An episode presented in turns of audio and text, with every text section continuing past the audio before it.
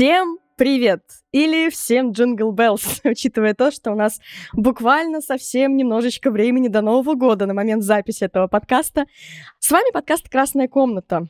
Это подкаст о кино от платформы для саморазвития номер один «Правое полушарие интроверта».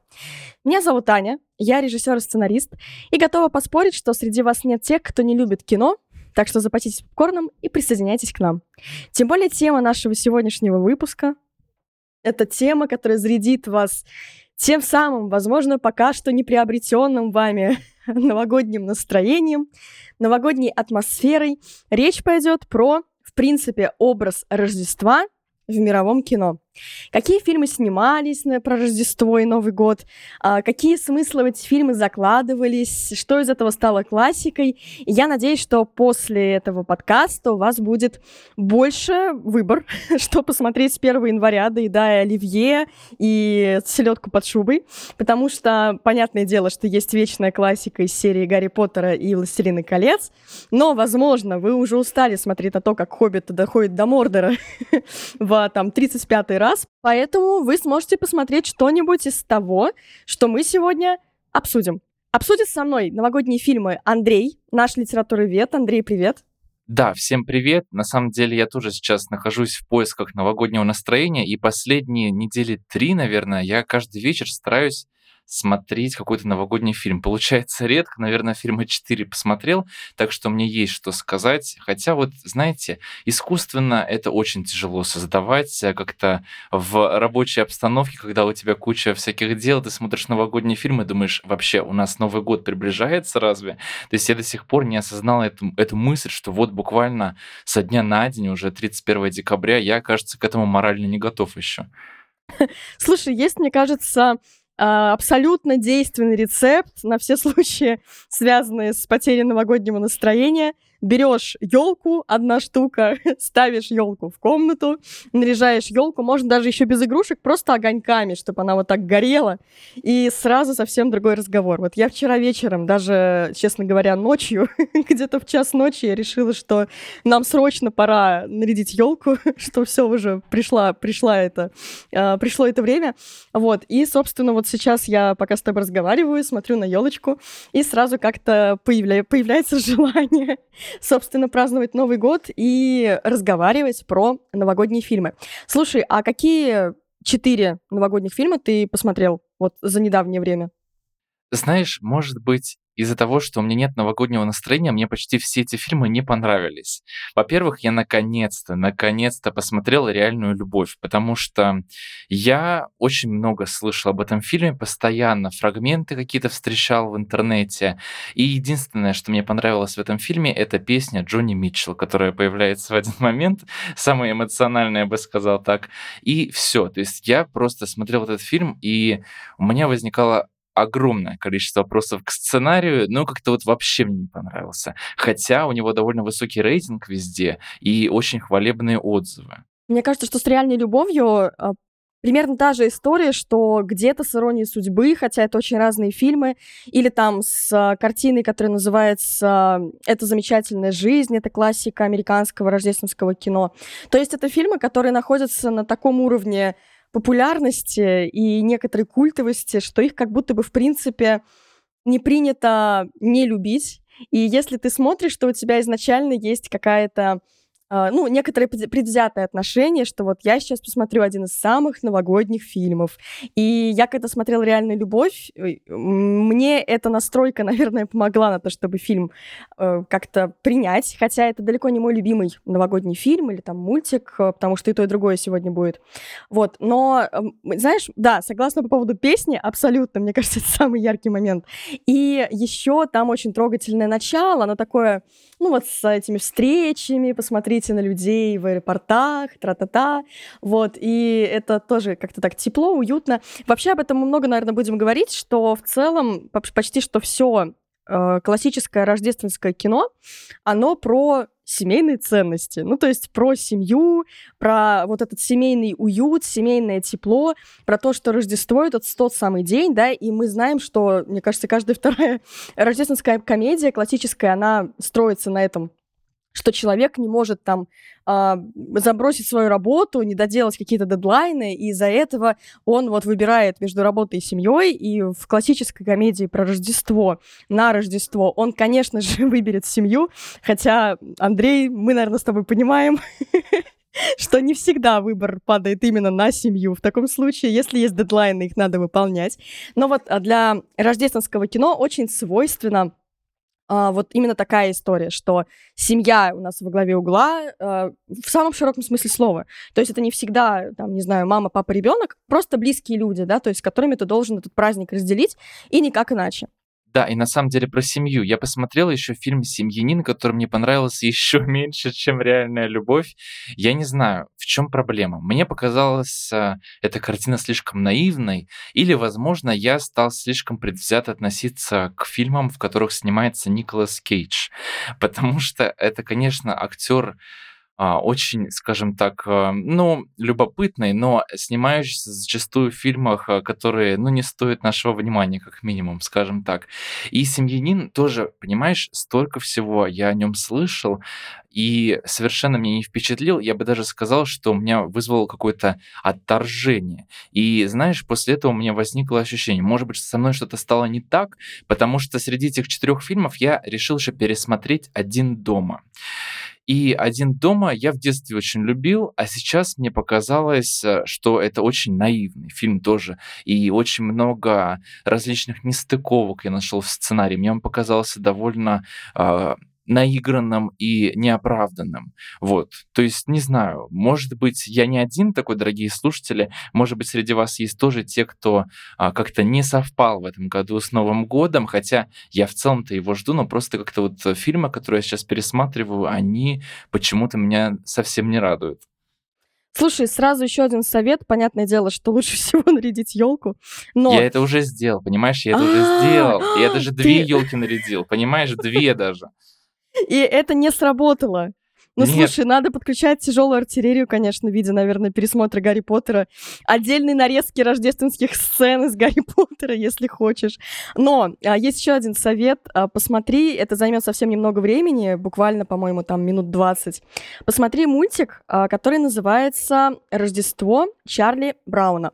Это такой классический мультик 1965 года со Снупи, кстати, то есть там как бы речь идет про, а, ну, условно, хозяина Снупи, и это такой, такой обаятельнейший мультик, серьезно, э, с супер классной блюзовой музыкой, которая там на фоне, с такими офигенными проигрышами, а, с очень трогательными персонажами, там такие дети, которые во многом ведут себя как взрослые, и про то, что этот самый Чарли Браун, он, будучи мальчиком, вдруг понимает, что он потерял вот эту самую магию Нового года, магию Рождества, прям как ты, Андрей, сейчас. И он пытается понять, а, в чем же она вообще состоит, как ее найти, где ее искать. И для этого делает, ну, всякие разные вещи, там пытается сделать а, новогоднюю, ну, новогодний спектакль некий школьный, э, в котором пытаются ему помочь его друзья, но это тоже все не так, э, ну, оборачивается не тем, чем изначально планировалось. Потрясающий, очень теплый, очень уютный мультик. А, я, честно говоря, сама его посмотрела буквально недавно, где-то порядка там полутора лет назад впервые, и была очарована. То есть вот, э, если хочется чего-нибудь новенького, чтобы все-таки еще зарядиться этим настроением, и плюс здесь такой герой, с которым таким людям, как тебе, которые сидят сейчас и думают, да какой там Новый год, я не понимаю, я нарядил уже две елки, и ничего не работает. А с ним очень легко себя идентифицировать, потому что он как раз-таки тоже, а, при том, что он ребенок еще, но он уже, будучи даже ребенком, он а, уже потерял эту магию и вот пытается ее обрести. Поэтому э, желаю тебе, чтобы твой пятый фильм, мультфильм, который ты посмотришь, э, был вот Рождество Чарли Брауна, и может быть, может быть, это поможет. Напиши, если поможет или не поможет. Мне будет в любом случае интересно узнать, что ты думаешь. И по поводу семьянина, кстати, Андрей, тут хотела с тобой побольше поговорить, потому что фактически давай вспомним, что, о чем вообще фильм «Семьянин». Это же, по сути, история как раз-таки про человека, который выбирает ну, условно, между любовью и карьерой, между семьей и финансами, там, каким-то финансовым успехом. Конечно же, мы понимаем, что должен он выбрать семью и любовь, Вот, как бы здесь нет никаких э, э, других вариантов. И, и э, мы понимаем, что без нее он несчастен, несмотря на то, что у него есть деньги, да, несмотря на то, что он вроде состоявшийся, но вот ему нужна его любимая женщина, его семья, и вот только тогда придет эта магия Рождества, тепло и все остальное. И я в фильме «Семьянин» вижу очень древнюю, ну, как сказать, сравнительно древнюю традицию. Это же фактически Диккенс. Это рождественский рассказ про скрягу, Скруджа, который э, одинок, который не может э, э, вообще достигнуть какого-то удовлетворения в Рождество, счастья, потому что у него нет семьи, потому что у него нет любимых людей рядом. И вот а, эта тематика, именно такая структура рождественского рассказа, она же постоянно эксплуатируется в рождественских фильмах, в принципе. И у нас есть гигантское количество экранизаций непосредственно рождественской истории Диккенса. У нас есть потом вариации на тему, там, где тоже есть некое вмешательство высших сил. Фактически и в «Семьянине» есть вмешательство высших сил. То есть ему сначала тоже показывают, да, вот как он живет богатой жизнью, но одинокой и несчастной. И он понимает, понимает из-за этого. То есть это фактически тот же самый дух, э, те же самые духи балуются, как будто бы, что и у Диккенса. Вот. Э, то есть это же действительно, получается, все идет вот от этой традиции. Да, действительно, еще в середине XIX века Диккенс публикует свою рождественскую песню в прозе, и это тот образ, который потом сформирует еще много других известных э, таких персонажей, связанных напрямую с Рождеством. Даже, даже тот же самый Гринч, это все равно все вдохновлено Скруджем. Да, и мне кажется, даже на каком-то фонетическом уровне даже эти имена, они пересекаются, безусловно. И это, правда, тот текст, который закладывает целую традицию. Вообще у нас Диккенс, он ассоциируется, безусловно, с чем-то теплым, ласковым, семейным. И вообще, дорогие слушатели, если вы не знаете, что почитать на новогодних каникулах, то, конечно, возьмите Диккенса. Я бы сказал вообще любой роман его, потому что это действительно тот писатель, который, можно сказать, главную свою ценность провозглашал очень такую, э, очень согласующуюся с тем, о чем говорят новогодние все фильмы. Да, это выбор в пользу семьи, выбор в пользу добра, любви. То есть мы часто видим каких-то угнетенных персонажей или озлобленных персонажей, и как они проходят некоторую трансформацию. Да, в «Семьянине» действительно такая формула, она присутствует, и мы видим, как главный герой, он, условно говоря, трансформируется, но знаешь, что другая проблема, мне кажется. Дело в том, что это такой настолько часто используемый троп, что он в какой-то момент уже перестает работать. С одной стороны, это, возможно, картина, рассчитанная на такой довольно легкий просмотр, на более юную аудиторию именно для первого просмотра. И, возможно, из-за этого это не работает, например, в случае со мной. Хотя вот я пытаюсь вспомнить, какие же новогодние фильмы мне нравятся. Но вот пока пытаюсь вспомнить, надеюсь, что смогу назвать какую-то картину. А, ну, конечно, мне Фаня Александр очень нравится. Но проблема в том, что это, знаешь, такой новогодний фильм а, от Бергмана. Это уже... А, это э, подстава. Я бы это... сказала, что это подстава, потому что сначала тебя погружают в эту атмосферу Рождества, да, да, абсолютно да. невероятную. Я нигде, я не видела больше ни в одном фильме, ни в американском, ни в европейском, ни в российском, вообще ни в каком, чтобы так э, тщательно, так удивительно реализовывали эту атмосферу Рождества, и мы прям ее смакуем на протяжении скольки там первого часа фильма примерно. Там же он а, длиннющий, там да, три да, или да, да, да, две части, по-моему. Просто там же еще есть несколько версий, есть э, условно кино киноверсии, есть телевизионная версия, которая еще длиннее. И вот мы погружаемся в это, и нам так хорошо, а, хотя мы понимаем, что семья, ну, где-то, скажем так, нездоровая, что есть проблемы, да, что у нас там... А, давайте просто для тех, раз мы уже приключились на Фанни Александр, а, в двух словах расскажем, друзья, вам, если вы не видели Фанни Александр. Во-первых, а, можно назвать этот подкаст «Андрей в поисках рождественского настроения». И я, как человек, который вроде им зарядился после того, как нарядил елку сегодня ночью, а, могу себе, может быть, помочь. Если, друзья, вы не знаете тоже, где искать это а, новогоднее настроение рождественское, что делать в таком же замешательстве, как Андрей. Во-первых, действительно, сегодня вы уйдете с определенным количеством фильмов, которые можно посмотреть, чтобы все-таки попытаться его найти. Некоторые мы уже назвали. Во-вторых, а, у нас на нашей платформе для саморазвития есть большое количество самри, которые так или иначе затрагивают тему Рождества. Например, у нас есть очень интересное саммари небольшое про то, как э, Гарри Поттер непосредственно стал тем самым главным рождественским фильмом, хотя, по сути, ну, Рождества-то там не так уж и много. А если мы там соберем все рождественские сцены по чуть-чуть вместе, то это, наверное, будет минут 15-20, не больше на все 8 фильмов, а может быть и меньше. И там мы как раз-таки объясняем, почему нам так хочется пересматривать э, Гарри Поттера, чё, что в нем такого особенного, как он связан с традицией рождественской истории, рождественского рассказа.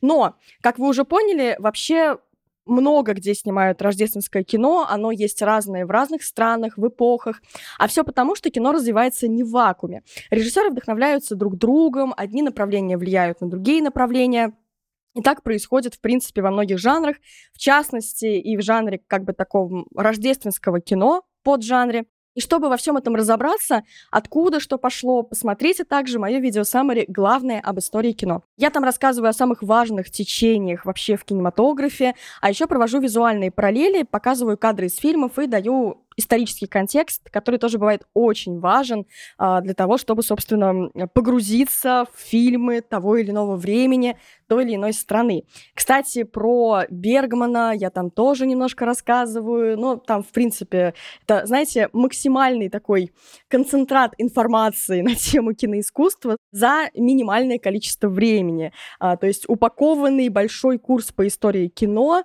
вот буквально там в 4-5 часов. Видео Summary доступно у нас на платформе, на сайте и в приложении. Подписка стоит, внимание, 300 рублей. Но а, специально для наших слушателей мы сделали промокод Кино30, э, по которому ты можешь протестировать ее бесплатно за 30 дней. За это время успеешь послушать Самари целиком и вообще послушать еще кучу всяких разных Самари. Выбирай на свой вкус. После просмотра можно будет получить сертификат, э, очень забавный, которым потом можно хвастаться, изучить доп. материалы, чтобы все еще больше запомнилось, и слушать в фоновом режиме, скачивать, если хочешь, например, отправиться в лес зимний, кататься там на лыжах, и при этом получать какую-то интересную тебе информацию, скачивай заранее на телефон, и никакого интернета тебе не понадобится. Так что в целом это даже круче, чем YouTube. Переходи по ссылке в описании, там вся информация.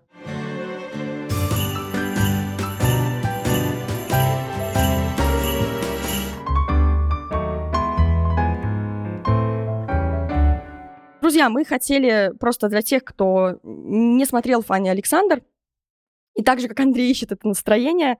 Итак, о чем фильм? А, в принципе, речь идет про а, брата и сестру Фанни и Александра, как можно догадаться из названия.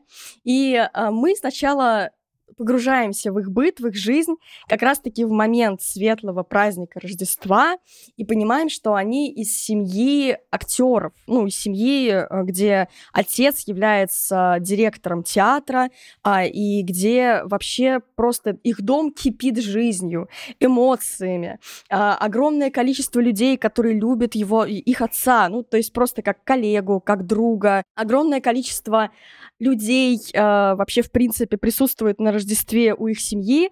И, кстати, это еще и одна из самых аппетитных сцен застолья, которые я когда-либо видела. Я ее до сих пор помню, да, это прекрасно было. А, сразу, друзья, если вы собираетесь смотреть первую серию Фани Александра, обязательно поставьте рядом тазик с оливье или там шубу, селедку, все, что хотите, просто чтобы перед вами тоже было что-то вкусненькое, потому что готовьтесь, там примерно, наверное, минут 15-20 они сидят за столом, и это невероятно невероятно обширный, огромный стол со всякими кушаньями, а просто, просто одно заглядение.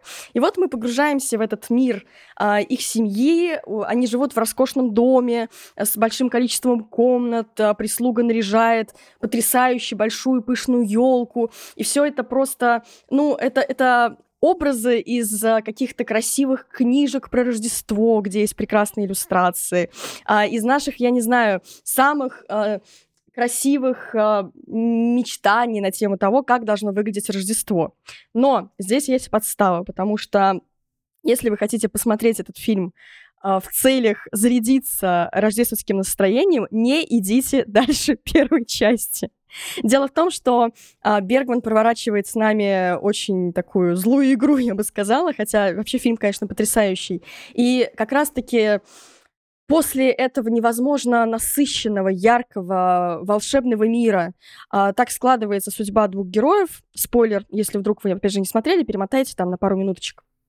А, что их отец умирает, мать выходит замуж за очень аскетичного, э, такого жесткого, жестокого, я бы даже сказала, человека, священнослужителя. И из этого мира они попадают в мир абсолютно противоположный, фактически с голыми стенами, в холодный дом э, где-то на берегу, на утесе, э, омываемый всеми ветрами со всех сторон, страшный, холодный, же такой прям вот максимально дискомфортный, мягко говоря. И как раз-таки с контрастом первой части, это в контрасте очень здорово работает. Если бы у нас не было такого пышного Рождества, у нас бы не получилось э, показать, насколько эти дети попали вообще в иные условия. То есть тут все работает, тут все прекрасно сделано, но, а, конечно же, фильм очень драматичный на самом деле, и он довольно-таки тяжелый, и поэтому, если вы хотите просто подзарядиться Рождеством, то посмотрите первую часть, а потом досмотрите вторую, уже после новогодних праздников. Я понимаю, что э, почти что грех такой советовать по отношению к э, такому фильму, как Фанни Александр. Принято смотреть кино как-то захлест, да, сразу сразу все. Но, тем не менее, э, ну, правда, это будет несколько иное кино тогда, потому что фактически Рождество там это, ну, в лучшем случае одна треть, скорее даже одна четверть. Все остальное это другой фактически сюжет, другая локация, другой сеттинг, поэтому э, на свой страх и риск. Но фильм потрясающий. Э, мы смотрим его глазами детей, э, глазами Фани Александра, э, с тоже такой не то чтобы мистической подоплекой, но вот то, как у нас это работает в детстве, да, когда мы э, как будто бы верим еще в какое-то волшебство, в магию, в мистику, мы боимся страшных историй по-настоящему. И вот э, с Александром, например, мы тоже будем как раз-таки э, по-настоящему чувствовать вот э, некое такое э, присутствие сверхъестественного в его жизни. Вот, но, опять же, э, больше, наверное, говорить ничего не буду, просто тоже горячо советую вам в целом этот фильм и первую часть этого фильма под специальные э, потребности, скажем так. Да, действительно, здесь очень опасно обмануться, потому что я смотрел этот фильм впервые, наверное, лет пять назад. Я делал это на новогодних каникулах. То есть Новый год уже сам прошел, и когда прошла вот эта треть первого фильма, я... Ну, все равно, понимаешь, меня это сильно очень впечатлило, и поэтому я готов был простить Бергману то, что он испортил мне все мое новогоднее настроение, но, правда, без этого контраста бы э, вот этот э, драматизм, он просто бы здесь не работал совершенно. И при этом, кстати, это же классический рождественский фильм, Конечно, Ш- да. Швеции. То есть э, шведы, они вот его смотрят каждый Новый год, его показывают по телевизору, вероятно. Как у нас «Ирония судьбы». И, кстати, раз мы так перешли плавненько к «Иронии судьбы», тоже много вопросов к этому фильму так-то. То есть э, я сейчас хотела сказать, вот шведы какие, а у них такое грустное рождественское кино по-хорошему-то, но мы от них далеко не ушли как мне кажется, потому что если так посмотреть э, на «Иронию судьбы», это же тоже очень грустный фильм. Это фильм про разрушенные семьи, во-первых, это фильм про разрушенные какие-то судьбы, про заблудшие души героев главных, потому что, ну, действительно, здесь очень много таких глубоких литературных тропов, там, Москва, Петербург, да, вот это противопоставление вполне литературное и уходящее еще в традицию, там, 18-19 веков. И, конечно, здесь тоже мало радостно, потому что, ну, разрушается любовь у многих героев, да, то есть тут происходит тотальная такая рокировка, я бы сказал. И, конечно, мы не завидуем никому здесь. И единственное, пожалуй, что тут спасает, это музыка Тривердива, которая вроде как такая, знаешь, уже ассоциируется с детством. И мне кажется, тут дело в том, что мы смотрели этот фильм все еще в детском возрасте, и у нас э, эта музыка вызывает положительные ассоциации, потому что всегда играла на фоне, не ирония судьбы, пока мы там резали салаты и так далее. А когда вы во взрослом возрасте это пересматриваете, вы понимаете весь этот трагизм. И, конечно, по содержанию, если вы просто сухо прочитаете сценарий этого фильма, то, конечно, вряд ли с вами случится какое-то новогоднее чудо или озарение. Да, э, сто процентов это история про то, что это просто вызывает у нас такие детские ассоциации, то, что мы помним с детства. Хотя мне кажется, что сознательно от начала до конца, не прерываясь на нарезку ветчины в оливье, я посмотрела этот фильм ну, э, может быть, лет пять назад, шесть назад, вот прям полностью, чтобы от начала до конца, а, целенаправленно, когда это не фоном, а когда ты специально смотришь «Иронию судьбы».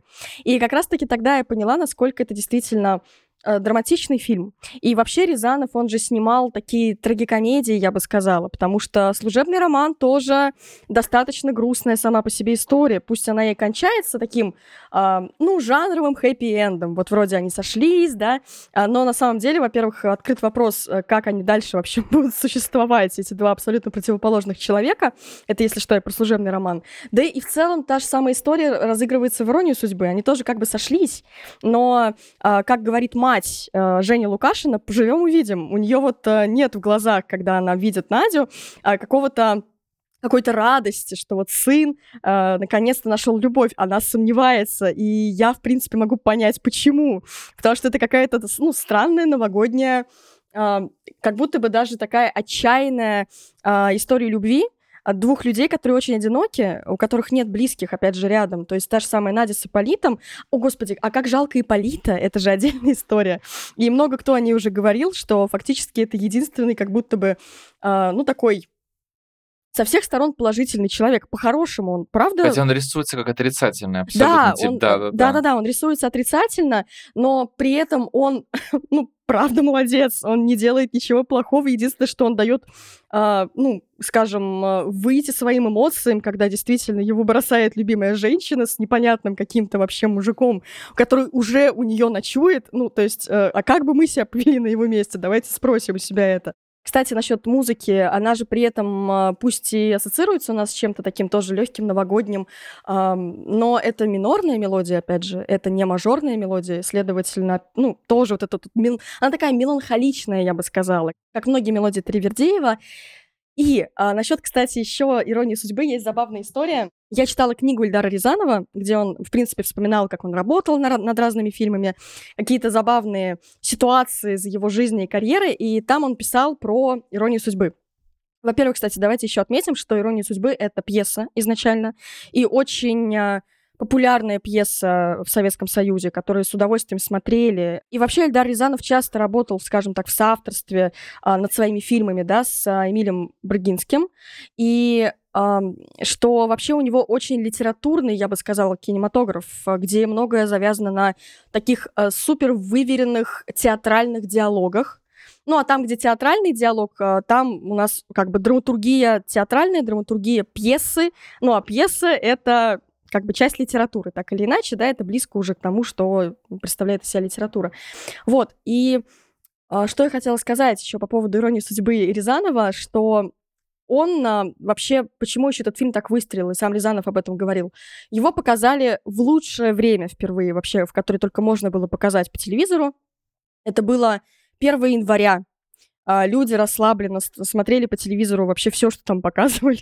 вот. И а, была какая-то невозможная публика на первом просмотре. Чуть ли не половина Советского Союза смотрела «Иронию судьбы», судя по рейтингам, да, по тому, что потом посчитали, сколько было зрителей. И перед тем, как фильм выходил, Рязанов должен был снять небольшой такой как бы приветственный ролик от режиссера, что типа «Здравствуйте, я Эльдар Рязанов, там с, с Новым годом», все такое. И он его снял, где сказал что-то про Рождество. И потом, 1 а, января, э, ему в срочном порядке звонит кто-то из, э, ну, видимо, дирекции канала, кто-то, какая-то условно большая шишка, и говорит, что срочно нужно приехать и перезаписать поздравления. Он спрашивает, в чем дело, а дело в том, что Рождества у нас, во-первых, в Советском Союзе нет.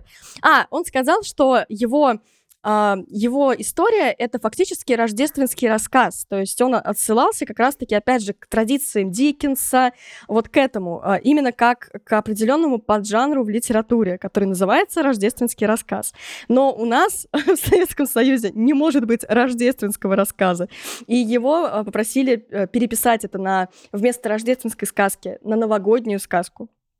Хотя фактически это тоже, ну, как бы он вдохновлялся теми же традициями рождественской истории Чарльза Диккенса. Такая вот забавная, забавная история. Ну да, знаешь, меня скорее больше ассоциации тут с Одиссеей проходит. Э, конечно, главный герой тут, получается, проходит похожий путь и возвращение домой, но только в совершенно преображенном состоянии там происходит. Тем не менее, я даже, я даже делала ролик на наш YouTube, а, который как раз-таки посвящен иронии судьбы и про то, что это пожалуй, самый неподходящий фильм для того, чтобы его смотреть. То есть а, понятно, что люди, которые привыкли смотреть «Иронию судьбы» на Новый год, для них это уже такая добрая традиция, и я ни в коем случае не пытаюсь э, как-то а, осудить этих людей. Это просто возможно, даже история про то, что они вспоминают там свои более молодые годы, да, когда они смотрели «Иронию судьбы» впервые, будучи еще, не знаю, там, 20-летними людьми, например, и сколько времени прошло, и вот для них это такой еще фильм детства. Я говорю про поколение, например, моей мамы, да, там даже моей бабушки. Для них это уже очень-очень значимая история. Но я думаю, что люди, которые не росли на иронии судьбы, даже как мы с тобой, Андрей, которые как бы ее знают, а, которые помнят, как она звучала фоном, когда мы пятилетними бегали, смотрели под елкой подарки каждые пять минут, и вот телек на фоне играл «Иронию судьбы». А, но уже даже мы к ней относимся куда более холодно, а люди, которые... И мы уже не включаем ее на Новый год, следовательно, наши дети про «Иронию судьбы», вероятно, уже почти ничего не будут знать. То есть, ну, я, например, не буду включать «Иронию судьбы» через несколько дней. Ну, у меня и детей нет. В общем, фишка в том, что постепенно, наверное, она так потихонечку вымоется из вот э, такого культового статуса, а, оставшись э, достоянием, в первую очередь, поколения постарше. У нас будут какие-то свои фильмы, свои мультфильмы. У нас есть Гарри Поттер. Да, у нас есть Гарри Поттер. Хотя мне кажется, что «Ирония судьбы», знаешь, среди всех советских фильмов э, про Новый год, она, скорее всего, единственная в каком-то виде выживет а, из того, что показывают, там обычно 31 декабря, 1 января.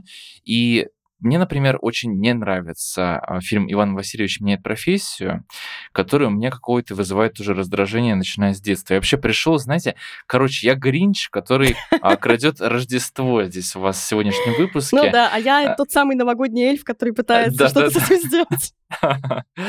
Да, но вообще для меня «Ирония судьбы», конечно, это потрясающий пример сторителлинга, потому что мы здесь видим, как действительно персонажи, которые, казалось бы, разрушают ну, жизнь в том числе других людей, судьбу их, они выставляются здесь в качестве положительных, и мы им сопереживаем. Знаете, как в случае с преступлением и наказанием, когда мы сочувствуем Раскольникову, который идет на убийство. Здесь что-то очень похожее. То есть говорит о том, что любую историю можно рассказать с любой точки зрения и вызвать симпатию даже к самым неположительным героям. Да, да, э, сто процентов. Но насчет, кстати, советских фильмов, а, те, которые там выживут, не выживут, мне очень нравится «Карнавальная ночь». Ну, мне это она, да. А, но мне, мне кажется, ее еще, еще реже смотрят, чем «Иронию Да, ее сто процентов смотрят реже, но э, это как раз-таки ну, такой добротный, классный советский мюзикл с замечательной Гурченко, вообще с прекрасным актерским составом. А, намного более дерзкий а, и такой... А, молодой, что ли, вот духом. А, то есть а, поздние фильмы Рязанова, они про уставших взрослых, по сути, про людей, которые устали от жизни, устали от системы, устали от... Э, да вообще, в принципе, устали. Просто вот э, самое, наверное, подходящее э, прилагательное для них. В то время как «Карнавальная ночь» — это, в конце концов, фильм оттепели, периода оттепели.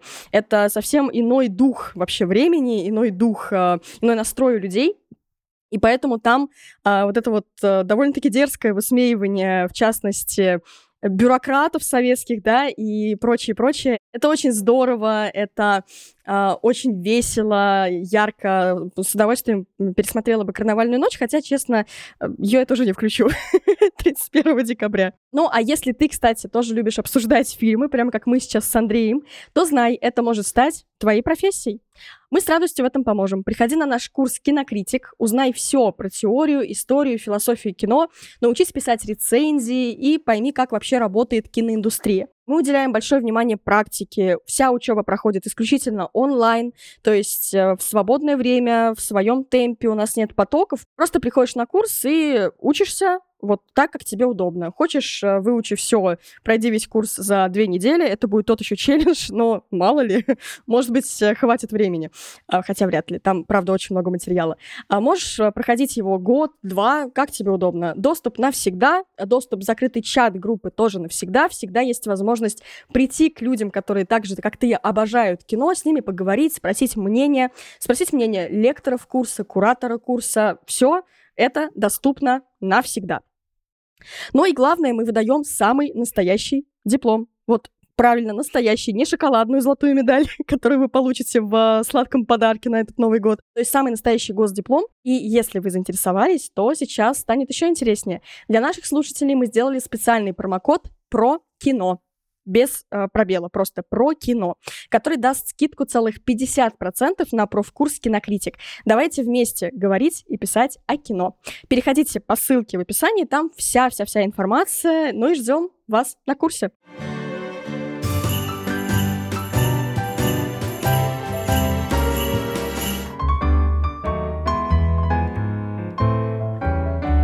Вообще, кстати, Андрей, вот из всех этих э, классических фильмов для Нового года разных стран, да, э, я не могу сказать, что мне э, что-то максимально близко. То есть у нас есть «Ирония судьбы». Ну вот Фанни Александр, да, Фанни Александра я очень люблю, но это не самый простой рождественский фильм. А, также есть еще американский рождественский фильм. Это, это «Замечательная жизнь» Фрэнк Капра, 46 год. А, и это Фильм, который сначала, кстати, не был популярным, но спустя примерно там 15 лет после выхода, даже, по-моему, порядка двух десятков лет, вдруг все о нем вспомнили, его начали транслировать по телевидению, и постепенно-постепенно он стал такой тоже классикой. А, тут тоже много от э, рождественского рассказа, рождественской истории про человека, который... Э, смотрел, кстати, Андрей? Нет, кстати, я хотел посмотреть, и в ближайшее время, скорее всего, это сделаю. То есть это, я понимаю, такой гештальт у меня однозначно. А, слушай, я расскажу вкратце, о чем это. И если что, не бойся спойлеров, потому что это Голливуд 46 -го года. Все мы понимаем, что жили, жили они долго и счастливо, да? То есть тут сложно что-то проспойлерить так, чтобы испортить э, впечатление от просмотра. А, но в целом история начинается тоже так по-хулигански, я бы даже сказала. А, с а, ангела, который э, никак, ну, то есть мы видим некие такие разговаривающие звезды на небесах, и одна из них это главный из ангелов, а второй его подчиненный, который наконец-то уже должен подняться по должности, чтобы ему дали крылья.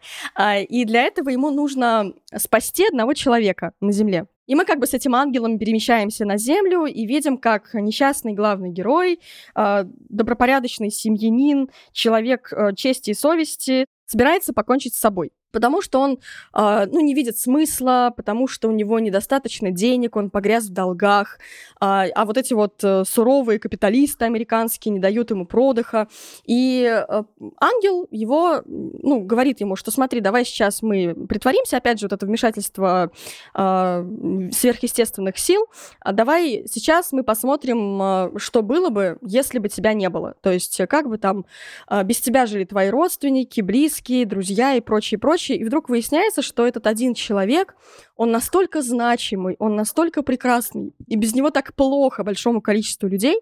И после того, как он на это смотрит, погружается в какие-то свои воспоминания, а, в свою молодость, а, мы понимаем, он понимает в первую очередь, что, конечно же, жизнь стоит того, чтобы быть прожитой, и все кончается замечательно. Более того, добрые горожане приходят, чтобы помочь главному герою деньгами, они собирают целую кучу денег, это все очень эффектно смотрится. Все плачут, мы плачем, герои плачут, э, и все счастливы. Вот такая история. А, ну и ангел, конечно, в итоге получает свои крылья, все замечательно. А, довольно-таки рафинированный фильм, честно говоря, вот по моему какому-то нынешнему, да, взгляду. Но это Голливуд 46 -го года. Во-первых, людям очень хотелось тепла, добра, э, вообще без какого-либо, э, без обратной стороны медали, в принципе. То есть вот только-только, да, закончилась война, э, хочется быстрее, чтобы просто было тепло, уютно, хорошо, без оговорок. И этот фильм более чем э, закрывают эту потребность. Более того, э, здесь еще есть такая забавная история. Э, это тоже типичная история для Голливуда той эпохи, когда школьников, э, там есть сцена с выпускным балом, э, и он идет свою возлюбленную встречать, чтобы они вместе пошли в этот прекрасный вечер, и им обоим лет по 35. Прям это как в театре просто, да. Да, да, да. И, ну, это такая условность, которая тогда была очень свойственна. Но, опять же, считаю, что картина скорее всего, сегодня она уже действительно будет казаться какой-то такой слащавенькой. А, и, кстати говоря, а, это, на мой взгляд, пусть она и стала культовой, но а, Голливуд того времени, той же эпохи, делал и более ну, по современным меркам, как я считаю, любопытные фильмы, более сложно сочиненные. Например, есть классная картина, потом ее пересняли, тоже, по-моему, в 90-е, но я говорю про оригинал в первую очередь. Это «Чудо на 34-й улице», а, забавная история про то, как а, вдруг появляется а, в Нью-Йорке некий дедушка, который заявляет, что он Санта-Клаус. Ему надо это доказать. А, то есть и мы до конца не понимаем, он, он сумасшедший или он правда Санта-Клаус. И есть, естественно, девочка, ребенок, который ему верит, а, хотя фактически это намного менее как бы такая рафинированно сказочная история, да, это история про то, где действительно будет некое судебное разбирательство, а, кем является этот человек, а, есть ли тут действительно сказка. То есть вот эта вот сказочная подоплека, она очень здорово вплетается в, ну, реалии жизни, в то, что на самом деле никто просто так в Санта-Клауса не верит. В лучшем случае это ребенок, а в целом это вызывает большие вопросы, если человек говорит, что он Санта. Вот, это тоже очень такой а, чудесный а, ретро-фильм 47 -го года, который, вот если ты все-таки решишь посмотреть что-то из этого периода, из Голливуда, то я даже скорее тебе посоветую для поднятия первого духа не эту замечательную историю, о, простите, эту замечательную жизнь, а чудо на 34-й улице. Знаешь что, пока ты говорила, я вспомнил еще один псевдо-новогодний фильм, псевдо-рождественский, который я точно пересмотрю. Это, опять же, вот в духе, если вам нравится Фанни Александр, если вам не хватает трагедии или какого-то психологизма в рождественских фильмах, то посмотрите или пересмотрите с широко закрытыми глазами Кубрика, конечно, потому что там ведь все начинается тоже перед Рождеством, и там тоже красивый бал, показано, как собираются герои Тома Круза и Николь Кидман под музыку Шостаковича. И мне этот фильм тоже, я, это один из моих любимейших фильмов вообще. И, как мне кажется, тоже это такая рождественская история перевертыш, потому что здесь тоже мы видим, как э, пара выясняет друг с другом отношения, там показаны такие сексуальные подробности. И, я бы сказал, обнажается с психологической точки зрения вот именно сексуальная проблема в их паре, и она очень красиво там разрешается, да, там очень интересный сюжет с тем, что Том Круз попадает в этот закрытый какой-то особняк, где проходит непонятное собрание, все в масках. И знаете, это а, все снято в таких довольно теплых тонах, и лично у меня возникает почему-то новогоднее настроение, даже когда я смотрю самые жуткие сцены из этого фильма. Интересно у тебя, конечно, выбор. Твои вкусы весьма специфичны, Андрей. То есть ну, две елки тебе не помогли с а, настроением Рождества. А, что там? Зато Кубрик, зато Кубрик и Бергман обязательно с этим справятся. Ну, ну да, Мне ну еще да. не хватает, чтобы Триер снял новогодний фильм, хотя мне кажется, что у него где-то были новогодние сцены точно. Нужно попытаться вспомнить где. Вот, и это было бы просто потрясающе. Да уж, но я, конечно, бы... Ну, нет, я, конечно, посмотрела бы новогодний фильм Триера, но э, после, особенно дома, который построил Джек, э, простите, но смотреть на мертвых детей под елкой, которые, скорее всего, появились бы у Триера в новогоднем фильме, да, учитывая то, что он делал со зрителями в некоторых других своих фильмах, э, это было бы слишком травматично, наверное, а, для меня. Но а, я еще хочу вернуться, кстати, вот мы что-то начали про такие жуткие новогодние фильмы, да, и помимо того, что есть достаточно большое количество всяких слэшеров, ну, то есть вот этих фильмов про мертвых подростков, как их называют, там, где по очереди умирают несколько человек на какой-нибудь новогодней вечеринке, потому что их убивает маньяк. И, кстати, это очень морализаторский, по сути, своей поджанр, а, потому что чаще всего выживает самая такая правильная, со всех сторон положительная, э, девственная героиня, э, вот э, как бы почти что такая... Ну, не святая, конечно, да, но тем не менее, вот э, супер-супер правильная девушка. И вот остается почти всегда в классическом слэшере именно она. И, есть много таких слэшеров, э, всякие там проклятое Рождество и прочее, прочее. Но это, на мой взгляд, ну, если вы посмотрели один такой слэшер, вы посмотрели все такие слэшеры, понятно, что как бы на больше, ну, большего и не надо. А, есть а, интересная картина, вот мне кажется, это реально очень страшное кино.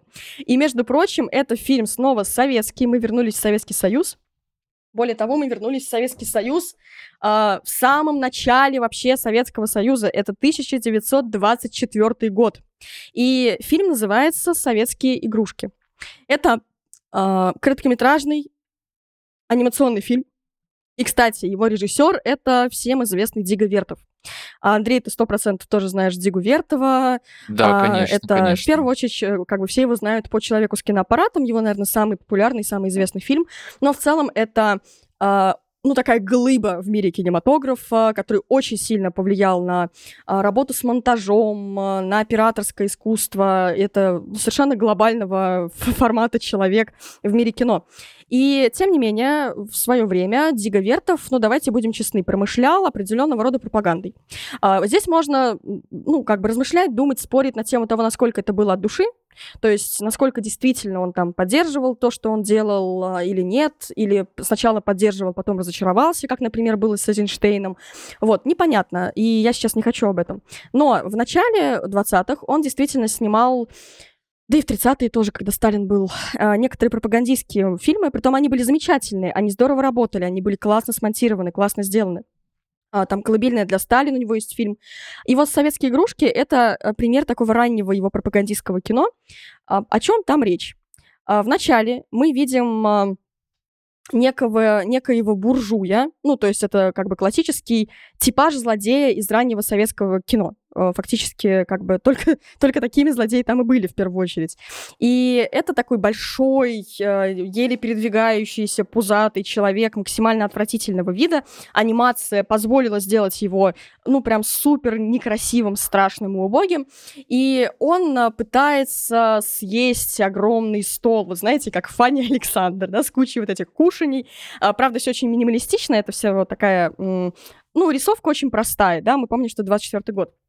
Естественно, у него буквально а, надрывается, ну, то есть он не может уже вот все это съесть, э, ему плохо, он падает, и а, в итоге его пузо, простите за подробности, это не смотрится страшно с точки зрения визуала, потому что, опять же, он минималистичный, но его пузо вспарывают рабочие крестьянин, а, и из этого пуза мы видим а, появление разных-разных, а, ну, таких тоже антагонистов Советского Союза, там, священнослужитель, балерина, как некоторый такой, да, образ вот этих любовниц императоров и прочее, прочее.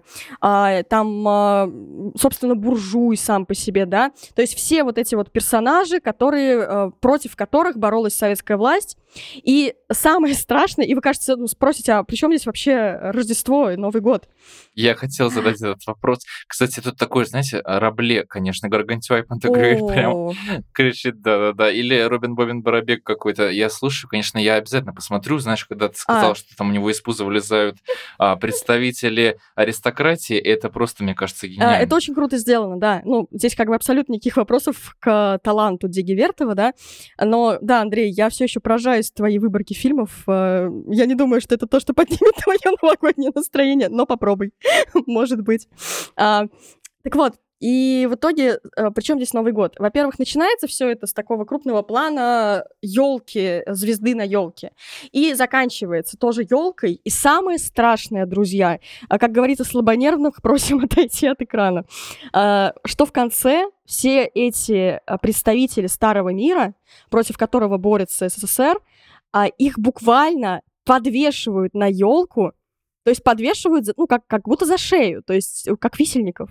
И вот э, этим прекрасным э, кадром практически, то есть мы видим елку, на которой висят люди, алло, алло, как дела вообще? Все нормально. А, и постепенно они превращаются как бы просто в новогодние игрушки, и нас там, по-моему, в конце поздравляют с наступающим Новым годом. Такая вот прекрасная новогодняя история. Но сделано замечательно, сделано, ну, как бы сделано талантливо, да, то есть это воздействие очень такое мощное на зрителя. И еще, если мы уж давайте немножко так уйдем из такого страшного рождественского кино в мир полный сказок. И раз мы находимся на территории СССР и вообще как бы бывшей Российской империи, да, а, то чуть-чуть про кино рождественской Российской империи. Потому что я напомню, вообще, в принципе, кино-то появилось в конце 19 века, и первые условные 20 лет оно просуществовало, даже больше 20, а, в условиях Российской империи.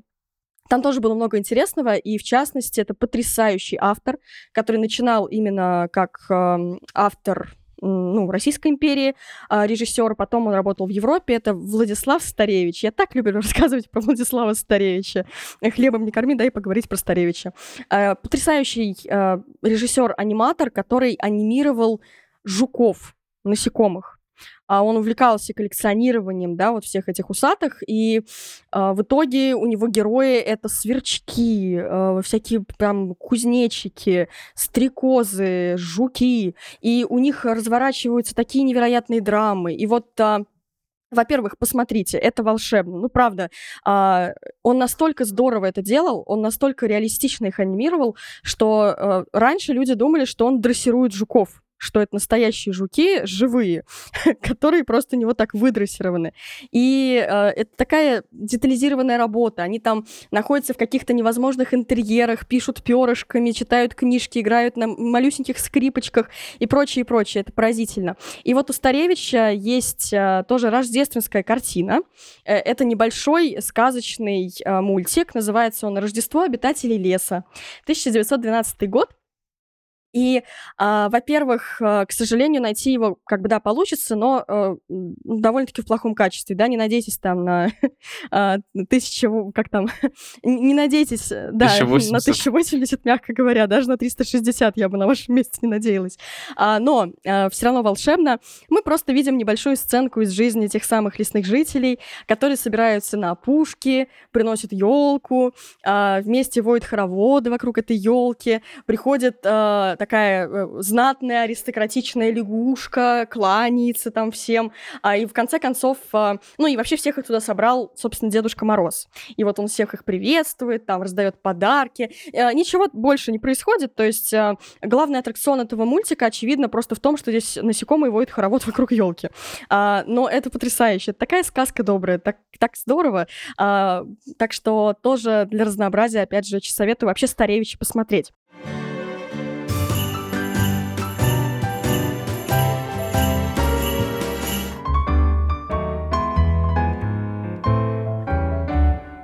Ну что, а, Андрей, ну твой как бы тотем, да, твой покемон в этом году это Гринч, я так понимаю. Причем самое ироничное, что э, ко мне случайно попала игрушка Гринча в этом году. Я не знаю, может быть, это знак или совпадение, но действительно, я, кажется, у людей краду Рождество, потому что у меня много друзей и знакомых говорят, вот, там до Нового года осталось несколько дней, всего ура. А я думаю, боже мой, до Нового года, вот, вот бы он по подальше где-нибудь был бы. Ну, в общем, как-то у меня последние годы плохо с новогодним настроением, но, тем не менее, я стараюсь не портить э, Рождество всем, как Гринч, хотя, наверное, плохо получается. Вот даже сейчас, дорогие слушатели, я уверен, что я подгадил кому-то новогоднее Слушай, настроение. я считаю, что нет, абсолютно в плане...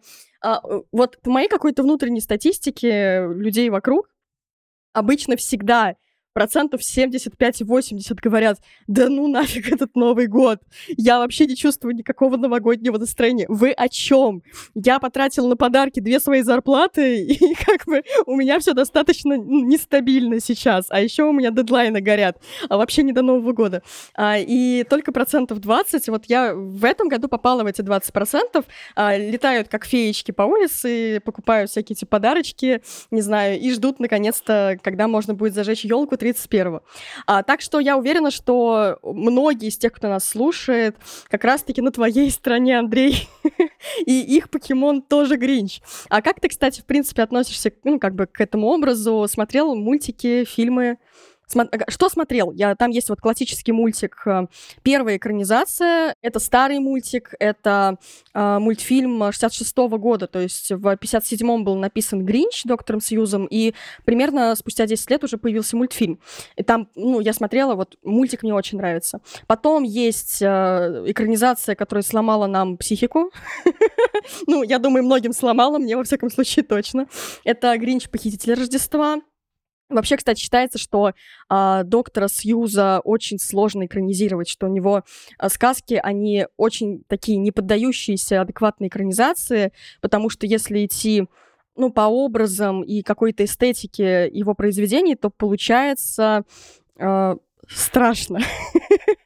Ну, вообще, да, нужно всегда держать в голове, что у Сьюза все не бывает просто так. И в частности, ведь Гринч — это история, которая была вдохновлена сказкой, доктора Сьюза, и она называлась «Как Гринч украл Рождество». И почему вообще вот кажется, что Гринч крадет Рождество? Откуда берется этот сюжет? Дело в том, что э, доктор Сьюз, он тем самым обличает такую коммерциализацию Рождества вообще в целом, то есть что это все завязано на а, постоянных каких-то материальных приобретениях, да, что мы покупаем подарки, мы все украшаем, что мы таким образом как бы смещаем фокус там с отношений между людьми на определенные там отношения, завязанные на деньгах так или иначе. Конечно, мне кажется, тут он гиперболизирует несколько, но в этом как бы ирония определенная заключается, а из того, что, собственно, как бы я смотрел, смотрел, то, конечно, да, это вот «Гринч. Похититель Рождества», это вот та экранизация, которая мне психику не сломала, но а, напугала знатно в свое время, конечно. Мультик мне тоже очень нравится, который 66 -го года, и я все хочу добраться а, до вот этого полнометражного Где анимационного фильма. да, озвучивает? А, да, от студии вот Мгм. Illumination Grinch 18 года я все не могу никак подступиться к нему, потому что я вижу там кружки с Гринчем из этой а, экранизации, этого мультфильма, футболки, игрушки и так далее. Но вот э, не знаю, вот ты смотрела этот А, мультфильм? нет, я не смотрела. Э, В чем суть? В том, что вообще Гринч, э, я с ним познакомилась именно экра- с экранизацией нулевого года, и это было страшно, очень страшно. Мы не знаем, что это такое, если бы знали, а, как говорится. И я после этого долго вообще отрицала, ну, Гринча как такового, как персонажа. Мне было, ну, тяжело к нему подстроиться. Буквально несколько лет назад я посмотрела а, собственно, оригинальный мультик. Притом, а, друзья, большой совет смотреть его э, не с озвучкой а, нашей, то есть смотреть в оригинале. С титрами, если ну, нужно, да, как-то помощь, нужна помощь переводчика. Но правда, там потрясающий голос озвучивает э, Гринча, там потрясающий чтец. Это э, большой актер еще эпохи 30-х годов. Он играл всяких э, монстров Universal. А, собственно, Борис Карлов его зовут, и он прекра... у него такой голос. Знаете, вот Камбербэтч, мне кажется, по тому же принципу найден а, в новой экранизации, тоже прекрасный чтец, а, прекрасный голос. И э, вот это очаровывает в оригинальном мультике. Я вообще считаю, что э, это история, которая должна существовать в пределах вот такой классической рисованной анимации что 3D ей не идет, а, экранизация с живыми актерами ей не идет. А вот а, мультик, а, который похож на оригинальные иллюстрации из книжки там и так далее, как вот 66-го года, это то, что, то, то, что нужно этой истории. Когда ее собира... пытаются усложнить, когда это еще и пытаются как-то драматически сделать более сложно сочиненно а, для полного метра, да, и прочее, как будто бы это все ей не нужно. И вот а, в условиях 20-минутного мультфильма э, такого минималистичного по сравнению с тем, что было дальше с этой историей в кино. А, вот э, на этой территории это выглядит прекрасно, поэтому я не смотрела ком- фи- фильм с э, озвучкой Кэмбербэтча, хотя помню, что у него была довольно яркая рекламная кампания. Например, внутри нее был прекрасный ролик, если что, всем советую посмотреть. Там Бенедикт Камбербэтч, а, будучи, конечно же, выдающимся актером, а, учит людей, как радоваться плохим подаркам на Рождество. И он сидит под елочкой, открывает плохие подарки и, собственно, учит нас им радоваться. Возможно, кому-то пригодится спустя несколько дней. Посмотрите, мало ли. А, никто не застрахован, как говорится, от носков на Новый год.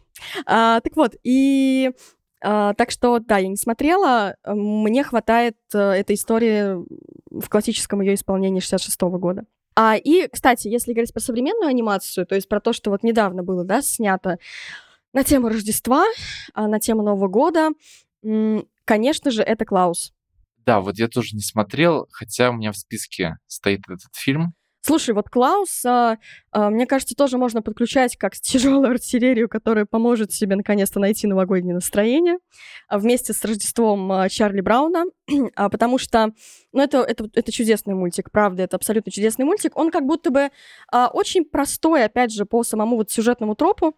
Давай тоже чуть расскажу. Ну, скорее всего, ты знаешь в целом примерно, но так, вкратце. А, это история про а, избалованного такого сына богатого, ну, сына богача, сына человека очень зажиточного, а, у которого как бы так контроль над почтой, да, в принципе, вот в мире, в котором происходит мультик. И его в итоге отец для того, чтобы как-то перевоспитать, уже, да, чувствуется, что мы где-то такое видели, отправляет э, куда-то на край света, где люди живут на краю, а, на крайнем севере, там снег, там очень неуютно, там все люди злые, такие недружелюбные, все так прям максимально неприятно. И вот он туда попадает, чтобы там раздавать почту, если он там отработает определенное количество времени, то, ну, как бы отец его, скажем так, примет обратно, а, и все будет хорошо. И в итоге вот с этой сделкой он туда уезжает. И, естественно, мы понимаем, да, опять же, я не думаю, что это будет спойлер. Ну, мы, мы понимаем, как такая история строится. Конечно же, он меняется, конечно же, он становится а, как Скрудж, опять же, да, условно говоря, из такого неприятного персонажа, скряги, а, циника или там что-то еще, он становится человеком очень душевным, очень понимающим, эмпатичным, любящим, любящим и прочее. И э, дело даже не в истории этого главного героя, не только в нем, а в том, что здесь у нас э, в некоторой степени переворачивается э, история Клауса, Санта-Клауса. И здесь, э, с одной стороны, очень хочется рассказать чуть-чуть про это, Андрей. С другой стороны, не хочу спойлерить тебе этот момент, а, хотя он в любом случае очень трогательный. Расскажи, нет, я не боюсь спойлеров, если что. Да, в общем, а, в чем там такой, мне кажется, очень важный а, финт а, сюжетный, который мы до этого, может быть, видели, конечно, но не так часто, и он, мне кажется, не так классно работал, как в Клаусе. В том, что у нас есть вот этот образ э, новогоднего волшебника, да, рождественского вот этого доброго дедушки, который всем раздает подарки, и мы всегда наделяем его какой-то сверхъестественной силой. Он из другого мира. Это некий волшебник, маг, э, да, который живет в волшебной стране и все такое. То есть это э, что-то сверхъестественное. А в Клаусе разворачивают такую историю, что а, нас постепенно подводят а, образом, собственно, этого самого Клауса к тому, что волшебство на Новый год делаем мы сами. То есть нет никакой сказки именно объективной. А, нет волшебства в том понимании, в котором мы его принимаем там в пять лет, находя подарки под новогодней елкой. Но это не отменяет э, волшебство как таковое, потому что сказку, э, нечто волшебное мы можем привнести в мир сами. А, и вот как раз-таки Клаус там, по сути, оказывается человеком, э, который пережил очень обычным человеком, в первую очередь, который просто ушел в отшельники после того, как потерял любимую женщину. И он постепенно э, решил, что он будет делать потрясающие игрушки для детей и э, раздавать их, э, вот как бы подкидывать, скажем так, э, детям этого городка. И как раз-таки в этом, к, этом, к этой мысли его, в частности, подводят главные герои, вместе они этим занимаются, и, конечно же, весь город просто перевоплощается, добреет, становится таким прекрасным, светлым, добрым и все такое. И вот эта мысль о том, что вы сами себе волшебники, мне кажется, что она просто прекрасна. И как раз-таки это такая э, сказка для взрослых. То есть, с одной стороны, мы уже не поверим просто так в Дедушку Мороза, да, но нам все равно хочется это волшебство привнести, мы все ждем и пытаемся как-то создать это волшебство. Мы наряжаем елочки, да, мы там, а, например, я все равно до сих пор очень люблю находить внезапные сюрпризы под елкой. А, пусть я и понимаю, что их кладет туда не Дедушка Мороз, да, но просто вот тоже в этом есть какой-то эффект а, волшебного. И а, непосредственно здесь а, история, которая очень сильно вдохновляет, во всяком случае, меня, потому что я понимаю, что я не встречу Дедушку Мороза в этом году, и больше уже его не встречу. Но это не мешает мне, а, как вот Клаус делает это в мультике, стать Дедушкой Морозом, во-первых, для близких, во-вторых, для самой себя. И, собственно, все, что касается рождественского настроения, атмосферы и прочего, фактически все это в моих руках. И в твоих тоже, Андрей. Да, на самом деле мне очень нравится такое вот как бы приземление, оно здесь очень хорошо работает, как да. мне кажется, и действительно разворачивает эту историю в несколько иной перспективе и говорит о том, что мы сами авторы, на самом деле, чудо, которое у нас здесь происходит, авторы новогоднего настроения своего, так что, дорогие друзья, если вы тоже тоскуете, то ну, подумайте о том, что все равно, ну, как, хотя бы какая-то радость с вами, я думаю, произойдет 31 декабря или 1 января, так что я думаю, я верю в то, что нас посетит все равно это новогоднее прекрасное настроение, мы снова начнем верить в чудо хотя бы в самих себя. А, давай резюмируем просто для того, чтобы те, кто нас слушает, поняли, что еще можно посмотреть. Итак, список рождественских фильмов из нашего подкаста а, под любой ваш а, запрос, собственно говоря, для любой ситуации. А, начну с самого начала, да, с самых старых фильмов. Это Мультики Старевич, потрясающие, удивительные, в частности, «Рождество обитателей леса» 1912 года, где вы еще увидите, как жуки настоящие, а не 3D-жуки или нарисованные жуки, там, диснеевские, вводят хороводы. Э, потрясающее зрелище. Для людей, которым нужно что-нибудь э, такое, знаете, из ряда вон выходящее и жесткое, а можете познакомиться, чтобы просто поразиться этому контрасту, с советскими игрушками 1924 года от Диги Вертова. Далее э, переносимся в Голливуд 30-х, 40-х, 50-х, где у нас царствуют хэппи-энды и, в принципе, снимается такое рождественское рождественское кино. Это и «Это замечательная жизнь» Фрэнка Капри 1946 года. Это картина «Чудо на 34-й улице» Джордж Ситон, 47 год. Но и дальше, естественно, на ваш вкус и цвет а, миллион примерно экранизаций Чарльза Диккенса. Есть американские, например, рождественский гимн 1951 года, есть английские, естественно, да, есть э, других стран Европы. Тут не буду советовать ничего конкретного, потому что, ну, это просто бесконечное количество фильмов. Э, выбирайте сами. Можете даже посмотреть вариант от Looney Tunes э, или вариант вариант от э, Диснея, где эту историю разыгрывает Микки Маус и Скрудж Макдак, естественно. То есть э, выбирайте, что хотите. А еще у нас есть, э, конечно же, вот, скажем так, упаковка вот этого вот э, фильмов, мультиков про Гринча для тех, кто сам, сам знаете, своего рода Гринч. Но здесь мы с Андреем единогласно советую вам посмотреть оригинальный мультик 1966 года. Более того, посмотреть его тоже в оригинале. А, потому что там потрясающая озвучка от а, Бориса Карлова, который играл, например, Франкенштейна в классическом фильме «Франкенштейн» 30-х годов Universal. Затем мой личный фаворит «Рождество Чарли Брауна» Билл Мелленденс, 1965 год. Обязательно посмотрите. Потрясающий, теплый, добрый мультфильм. Это, знаете, не так, не так злобно, как «Гринч», да, с точки зрения отрицания а, главным героем Рождества. Но это и не та рафинированная слащавая история про людей, которые э, уже как бы к этому Рождеству готовы, они в него верят и все такое. Это вот такой потерянный человек, мальчик, который хочет это Рождество обрести, найти его дух, но ему сложно. А, но, опять же, в конце все-таки это происходит, как вы можете догадаться, и, возможно, вам этот мультик поможет. А, но иронию судьбы, наверное, даже не буду э, отдельно отмечать, тут и все понятно. Тут скорее э, челлендж заключается не в том, чтобы ее посмотреть, а в том, чтобы избежать чтобы не ее увидеть просмотра, ни од... да.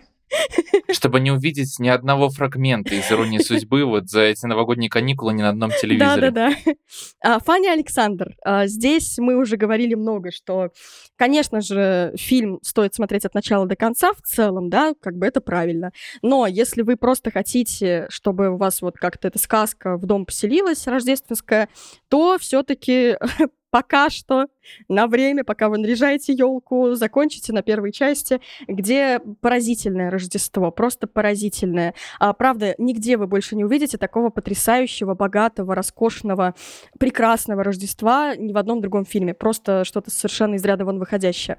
Но и, собственно говоря, Клаус, который приводит нас, мне кажется, к очень важной мысли. А, сами вы можете сотворить свое чудо.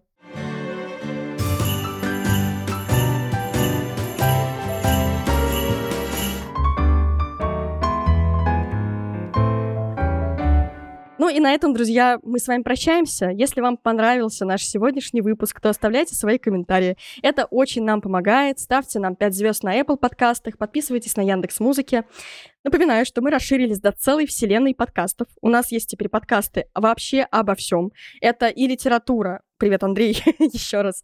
Это игры, это э, секс. Э, да, у нас есть и такие подкасты. Вообще психология, э, куча всего. Есть и такой просто разговорный подкаст про все подряд. Интроверт на кухне, с которого все начиналось. Слушайте все, что вам интересно. У нас это правда есть. И это все есть на нашем новом канале на YouTube который так и называется «Подкасты правого полушария интроверта». А еще напоминаю, что у нас есть видео саммари главное об истории кино, и его можно послушать бесплатно по промокоду кино30. Всю информацию вы найдете в описании к этому выпуску. Ну что, Андрей, как там твое новогоднее настроение? Но кажется, оно даже начало появляться. И, может быть, я как раз-таки в ближайшие оставшиеся несколько вечеров до Нового года посмотрю Клауса обязательно. Вот это у меня пока номер один в списке. Но потом тайна э, на каникулах еще раз посмотрю Фанни Александра. Конечно, это у меня уже новогодняя традиция, просто я это делаю каждый год. Супер! А, я тоже потихонечку выбрала для себя, скажем, то, что пересмотрю вот прямо сегодня и на днях. А, ну что, друзья, самых красивых вам елочек, э, самых вкусных салатиков в ближайшие дни и самого хорошего отдыха в эти праздники. Спасибо и до новых встреч. Пока-пока. Всем пока.